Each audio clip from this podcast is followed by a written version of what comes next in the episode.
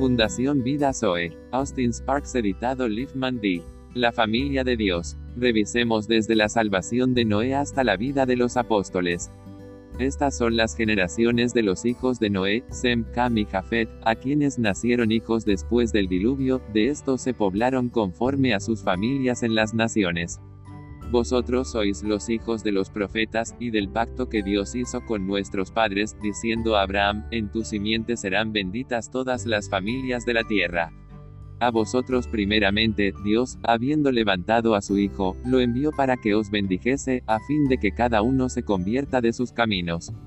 Porque el reino de los cielos es semejante a un hombre, padre de familia, que salió por la mañana a contratar obreros para su viña.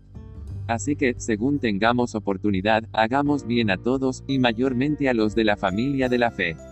Por esta causa doblo mis rodillas ante el Padre de nuestro Señor Jesucristo, de quien toma nombre toda familia en los cielos y en la tierra, para que os dé conforme a las riquezas de su gloria, el ser fortalecidos con poder en el hombre interior por su Espíritu, para que habite Cristo por la fe en vuestros corazones, a fin de que, arraigados y cimentados en amor, seáis plenamente capaces de comprender con todos los santos cuál sea la anchura, la longitud, la profundidad y la altura, y de conocer el amor de Cristo, que excede a todo conocimiento, para que seáis llenos de toda la plenitud de Dios.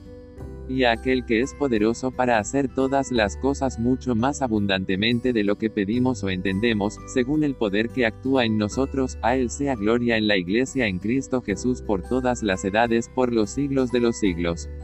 Realmente, los hombres y mujeres del Señor no están capacitados en la institución, ellos son entrenados en la familia de Dios. Hay un inmenso valor en el entrenamiento de la familia de Dios. El camino del Señor es reunir a su pueblo en la relación más cercana y no eliminar a los más difíciles. Él tiene una familia muy peculiar, compuesta de todo tipo, y algunos de los tipos son personas sin haber recibido el suministro esencial el amor agape. Y todo eso proporciona la base de la familia espiritual o por el amor de Cristo derramado en nuestros corazones, esto es maravilloso. Cuanto antes nos ajustemos a ese hecho, mejor. Acabará con gran parte de nuestra derrota, derrota que viene simplemente porque no nos hemos enfrentado a vivir en victoria por actuar de acuerdo al amor divino, con esa o esta persona. Es la vida familiar del amor divino y sus grandes valores los frutos de su espíritu, amor, gozo, paz, paciencia, benignidad, bondad, fe, mansedumbre, templanza, contra tales cosas no hay ley. El Señor reunió a su pueblo en familias espirituales para tener las relaciones más cercanas. Notará que todas estas vivencias por el Espíritu Santo en el Nuevo Testamento no son letras con la idea familiar a la vista, están todos conectados por naturaleza divina con la familia de Dios. Ese amor les mantuvo cerca a Pedro y Pablo y los otros después de haber recibido el Espíritu Santo. No dice que no tuvieron problemas, sino que superaron todos y la clave fue la relación interior o esencial con el Señor en su espíritu por el Espíritu Santo.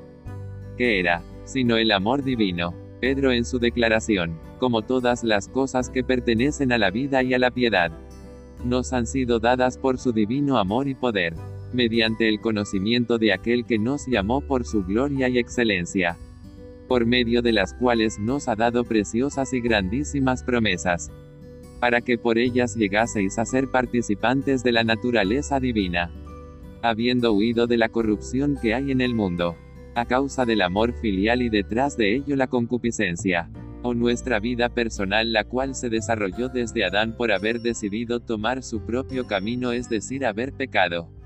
Vosotros también, pongan toda diligencia en vuestra nueva vida que recibiste por el Espíritu Santo.